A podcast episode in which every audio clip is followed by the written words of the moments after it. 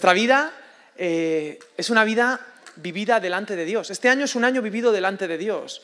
Lo conozcas o no, quiero decirte que Dios te mira, pero no desde el punto de vista de que te vigila, sino que, que quiere estar contigo, que quiere conocerte, que quiere que tú le conozcas, que quiere experimentar una relación significativa de amor contigo. Y de eso se trata eh, el año. Y hoy es un día cualquiera, en realidad, como cualquier otro día, ¿no? No, tiene nada especial, pero para todos nosotros es un día bisagra también. Cerramos una etapa de manera simbólica, comenzamos otra y algunos eh, incluso pues nos ponemos metas, ¿no? Las metas de perder unos kilos, ¿verdad? Nos ponemos una meta de perder unos kilos, nos la ponemos hoy y luego decimos, no, después de Reyes, ¿no? Y entonces los evangélicos han inventado una cosa muy bonita, que es el ayuno de Daniel. ¿Conocéis esa historia? Muchas iglesias eh, a partir del 7 de enero hacen un ayuno, como que son muy espirituales, y lo llaman el ayuno de Daniel. Y en realidad es básicamente para perder peso, no es que tengan interés eh, de ningún tipo espiritual, es más bien una cuestión física. Pero sin duda, eh, es, un día donde, está bien marcarnos, marcarnos metas, ¿no? E incluso hacer planes, planificar y, pensando en lo que quería compartiros esta, esta noche, que para mí es importante y a la vez es muy, muy sencillito, eh, como comunidad cristiana Valentia, ¿tenemos un plan para el 2023 o no? Bueno, yo he escrito esto. No tengo un plan, pero tengo a alguien a quien seguir. Y él sí tiene un plan. Dios sí tiene un plan. Jesús tiene un plan yo puedo planificar cosas. ¿Alguien, ¿Alguien planificó en enero del 2020? ¿Alguien planificó en enero del 2020? ¿Qué le pasó a todos los planes del 2020? Se cayeron todos. Vivimos en un entorno que los expertos llaman buca, buca, el acróstico de volátil, incierto, complejo y ambiguo.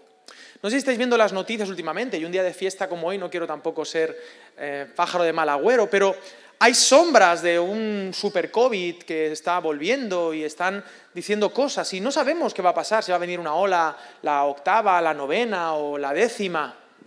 Además, viene una crisis económica muy fuerte en 2023, dicen todos los economistas expertos, más Putin que no para, ¿no?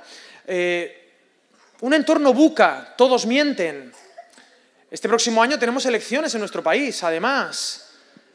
Hay gente que va a estar sin trabajo. Hay matrimonios que están aquí por obra y milagro del Señor. Nuestras economías tambalean, nuestra salud emocional y física también. Cuando el entorno es tan incierto, ¿de qué sirve hacer planes? Los primeros discípulos de Jesús, cuando empezaban su año, permitidme el salto, solo tenían un plan, seguir a Jesús seguir a Jesús.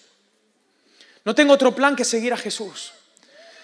Os voy a adelantar un pequeño spoiler, pero si no sigues a Jesús, no vas a ser capaz de amar al prójimo de verdad. Si no sigues a Jesús, tu vida en este 2023, aunque ganes 3 millones de euros, no va a valer para nada. Seguir a Jesús es el sentido de la existencia. No tengo un plan, tengo un hombre a quien seguir y él sí tiene, sí tiene un plan. Queridos, no hay certezas en este año 2023. No sé cómo te va a ir.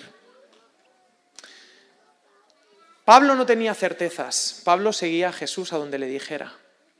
Y en Hechos capítulo 20, versículo 23, y es gracioso porque es 2023, ¿no? 2023, mirar el mal agüero de Pablo, ¿no? Por seguir a Jesús.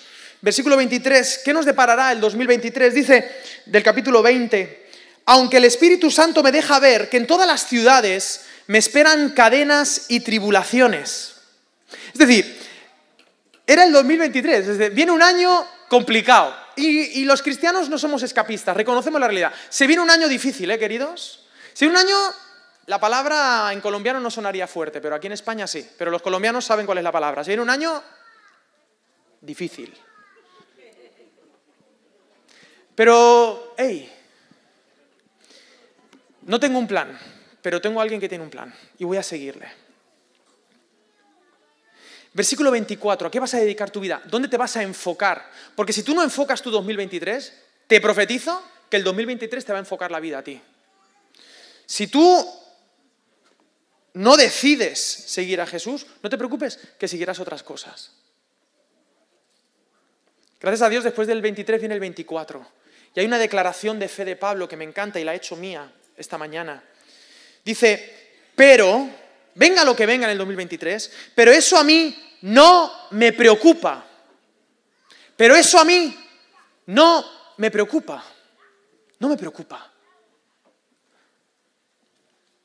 Pues no considero mi vida de mucho valor con tal de que pueda terminar con gozo mi carrera y el ministerio que el Señor Jesús me encomendó de hablar del Evangelio y de la gracia de Dios. Este tipo estaba enfocado, no tenía un plan, pero seguía una persona que tenía un plan. Dice, se vienen momentos difíciles, pero no me preocupa. ¿Tú quieres conocer a una persona? ¿Tú te quieres conocer a ti? ¿Tú quieres que te haga un examen ahora mismo de conocerte a ti, en lo más profundo que un ser humano puede conocerse? Hazte esta pregunta. ¿Qué te preocupa? La respuesta a esa pregunta es lo más profundo de ti que vas a descubrir. Porque lo que te preocupa es lo que gobierna tu vida, tus emociones. ¿Qué te preocupa? Lo que te preocupa es lo que mueve tus mecanismos de defensa. Pero eso no me preocupa.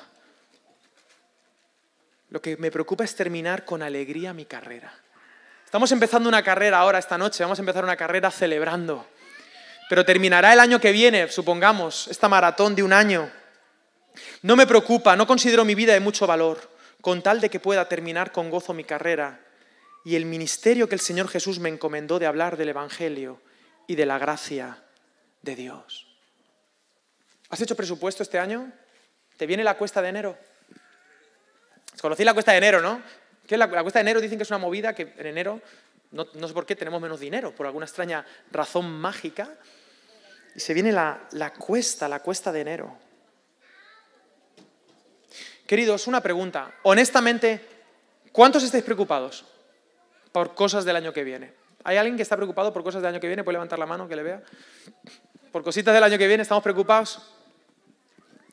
Yo también. Yo también, porque viendo mi vida este año, es para preocuparse, ¿no? Tantas cosas. Frente a eso quiero deciros que miremos atrás con gratitud, porque hasta aquí nos ha ayudado el Señor. Y que miremos adelante con esperanza. Pero dice Lucas 12, 29 en adelante, permitidme leeros. Vosotros pues, no os preocupéis. Y tú tienes que decidir si lo que te estoy diciendo ahora de parte de Jesús es una locura de Jesús, es decir, Jesús está zumbado, está mal de la cabeza y es un idealista, o es verdad lo que dice Jesús.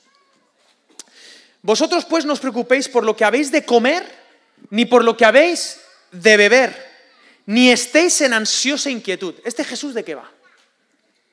¿Cómo que no me preocupe de lo que tengo que comer? Pero si es de lo primero que me tengo que preocupar, de traer el pan a la mesa. Pero a sus seguidores, a los que han decidido seguirle porque él tiene un plan, te dice, no te preocupes. ¿Tú sabes qué es lo que yo le diría al Alex de hace un año? Lo he compartido en mi mesa. Yo le diría, Alex, no tengas miedo. No tengas miedo, Alex. Juégatela por Dios, más todavía. Sigue tu instinto espiritual, juégatela por Dios. Estés dispuesto a fracasar por Él. No tengas miedo. Eso le diría yo a Alex del año pasado. No tengas miedo, Alex.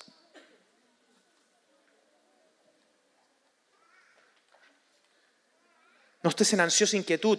Porque todas estas cosas buscan las gentes del mundo.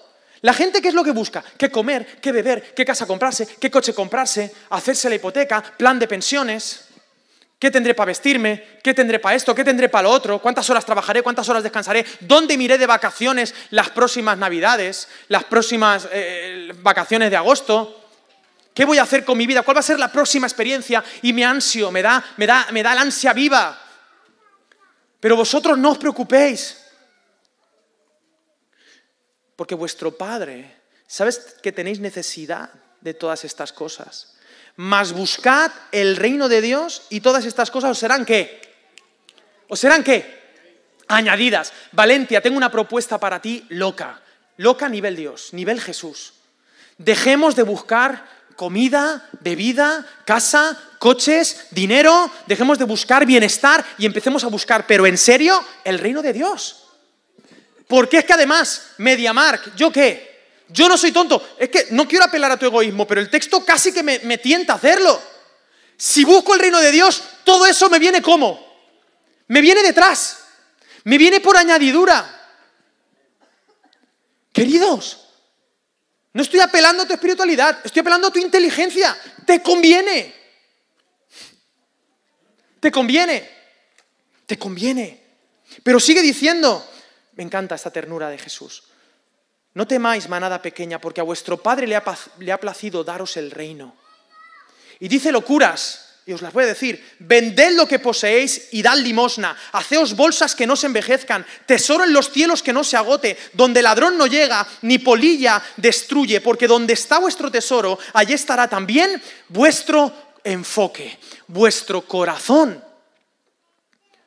Queridos, esto es revolucionario.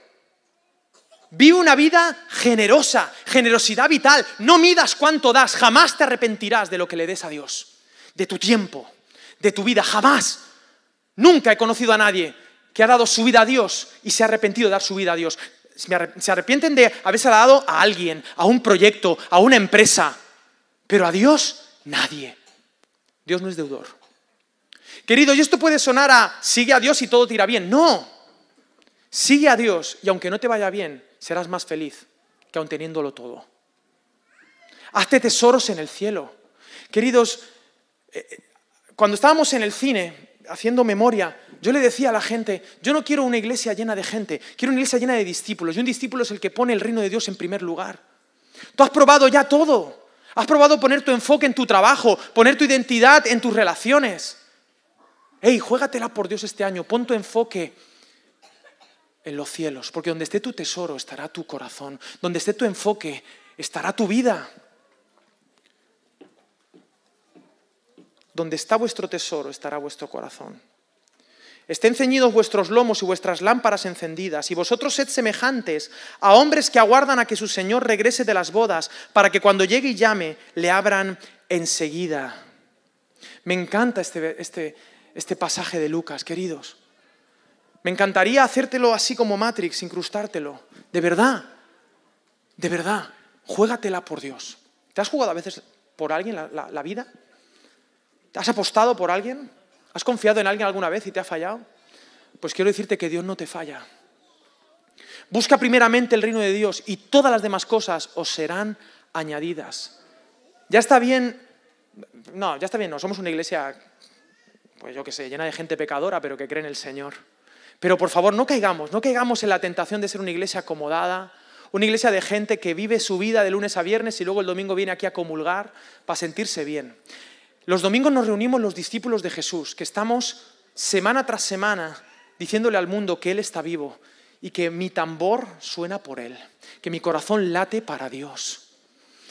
Y voy a juzgar este año de acuerdo a lo que haga delante de Dios. Voy a vivir delante de Él, por y para Él, con todo lo que soy, con todo lo que tengo.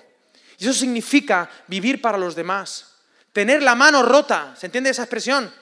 Tener la mano rota con mi tiempo. Voy a invertir mi vida en las personas, en el Evangelio y la gracia de Dios. Voy a ponerles un 10 a cada, una, a cada persona que me encuentre por la calle. Voy a valorar a la gente por lo que Dios ve en ellas. Voy a predicar el Evangelio porque he nacido para eso. Y un día te vas a morir, a lo mejor este año, o a lo mejor dentro de 20 años, o a lo mejor dentro de 50 años. ¿Y qué es lo que te va a quedar? Lo que te va a quedar es lo que hayas hecho para Dios. No te va a quedar nada más. Nada más. Y si me arrepiento de algo este año es de, no haberme dado más al Señor, de no haber confiado más en el Señor. Y no quiero cometer ese error este año. Este año quiero creerle a Dios de verdad. Dios ha sido fiel cada vez que le he dicho sí. Enfoca el 2023 y que Él no te enfoque a ti. No vivamos de acuerdo a planes solamente, los planes pueden fallar, no sé qué puede pasar este enero, febrero, marzo. Vivamos de acuerdo a principios conectado con el Señor. Dice Efesios capítulo 2, versículo 10, pónmelo Dani, porfa. Pues somos hechura suya, somos poema de Dios, creados en Cristo Jesús para buenas obras, las cuales Dios preparó de antemano para que anduviésemos en ellas. Tengo algo que decir, dos cosas que decirte de parte de Dios. Dos. Y perdóname que me ponga en plan espíritu fláustico, ¿vale? Número uno. Uno. Valencia, escucha esto. Este año hay obras que Dios tiene preparadas para ti. Buenas obras. Buenas obras que no están enfocadas en ti, están enfocadas en bendecir a otras personas. Porque las buenas obras no están enfocadas en ti, están enfocadas en otras personas. Hay personas que Dios ya está trabajando en ellas y que están esperando que tú obres en ellas. Este año, tus hijos, tu cónyuge, pero no solo ellos, tus amigos, tus hermanos, tus compañeros de trabajo, tu iglesia local. Hay obras que ya están preparadas, pero tú tienes que andar en ellas. Y te la tienes que jugar por Dios. Y número dos, esto me lo ha apuntado. Prueba a Dios. Y perdonadme que lo diga en primera persona, ¿vale? Dios te dice, dame este año, dame un año de tu vida. Dame un año. Dame un año a mí, a mí. Un año de tu vida, te dice el Señor. Yo sé que Dios te pide toda la vida, ¿vale? Pero esto es como si... Dame un año en mi gimnasio. Un año. Ya lo has probado todo, ¿no? Ya te apuntaste al gimnasio. Ya has hecho eh, spinning. Has hecho gap. Has hecho step. Has hecho body combat. Has hecho el ayuno intermitente. Has hecho el ayuno de Atkins. La Dukan y la dieta del cucurucho. Y no te ha funcionado. No te ha funcionado, ¿no? Pues Dios te dice, dame un año. Dame un año que tu obesidad espiritual te la quito en un año. En un año te quito la obesidad espiritual, la pereza vital que tienes, la mezquindad que tienes vital, que no eres capaz ni, ni, ni de dar un minuto de tu tiempo a los demás. Todo el día, es que, es que, es que, es que mis padres están malos, es que mis hijos están malos, es que mi trabajo está malo, es que yo estoy malo, es que... Quitarte la mezquindad vital, es que todo me va mal, no todo te va mal, ¿estás respirando? No, pues todo te va bien. Y el Señor te ama, todo te va bien, dame un año. Deja que te inspire, que te hable y sígueme este 2023 y te haré pescador de hombres. Sígueme, sígueme, sigue a Jesús.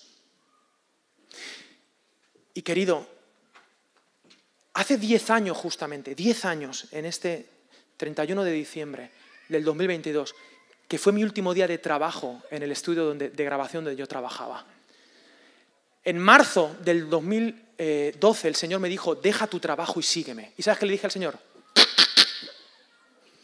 Le dije, Señor, me caso en tres semanas. Dile tú a mi prometida que voy a dejar el trabajo antes de casarme. Y no lo dejé. Y, yo, y a mí me carcomía la maldad, una cosa mala, estaba desobedeciendo a Dios. Hasta que en septiembre dije, Gerald, mira, yo mm, pareceré loco, pero el Señor me ha dicho que tengo que dejar mi trabajo. Yo no digo que tú tengas que hacer eso. En mi caso fue eso. Y hablé con mi jefe y le dije, mira, dentro de tres meses me voy. Así que este trimestre doy clases, estoy en el estudio, pero el 31 de diciembre me quitas el contrato porque el 1 de enero, a partir de, del 2013, yo me pongo a funcionar de otra manera.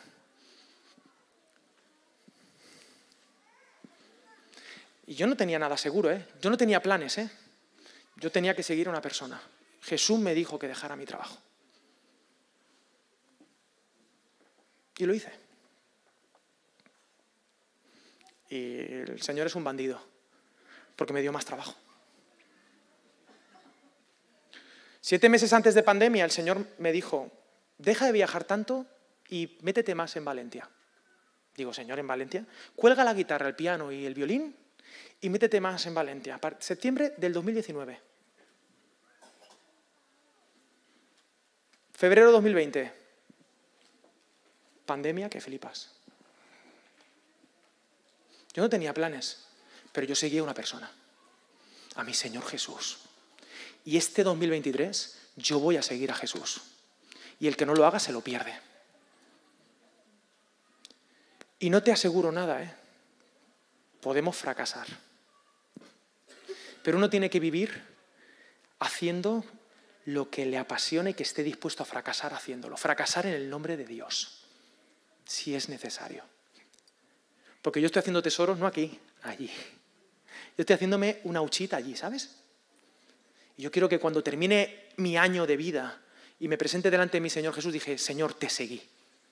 Me equivoqué, la lié, me flipé, pero tenía claro que te quería seguir. Y este 2023 me encantaría que pudiéramos andar en esas buenas obras. Y ya, he empezado 20 minutitos, no quiero hablar más. Solo le pido al Señor que te hable. Yo estoy seguro, mira, yo, yo estoy seguro de que aquí no hay nadie, nadie, al que Dios no le esté hablando ahora. Porque yo quiero un Dios que habla, es que está vivo, mi Cristo está vivo. El niño ese de Belén vivió, lo mataron en una cruz y el tercer día resucitó y se presentó a sus discípulos y se presenta hoy todavía. Y nos sigue hablando y nos sigue inspirando. Y esta comunidad no deja de ser gente que sigue a Jesús y que nos encontramos en el camino porque seguimos al mismo tío, a un hombre que sí tiene un plan. Él tiene un plan. Te tienes que fiar de él.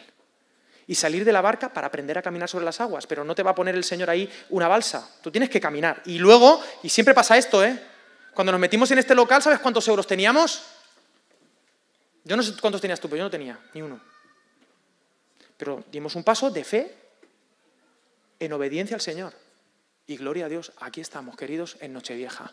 Y nos vamos a pasar que flipas, por su fidelidad y por su misericordia. Pero yo no sé dentro de un año qué va a pasar.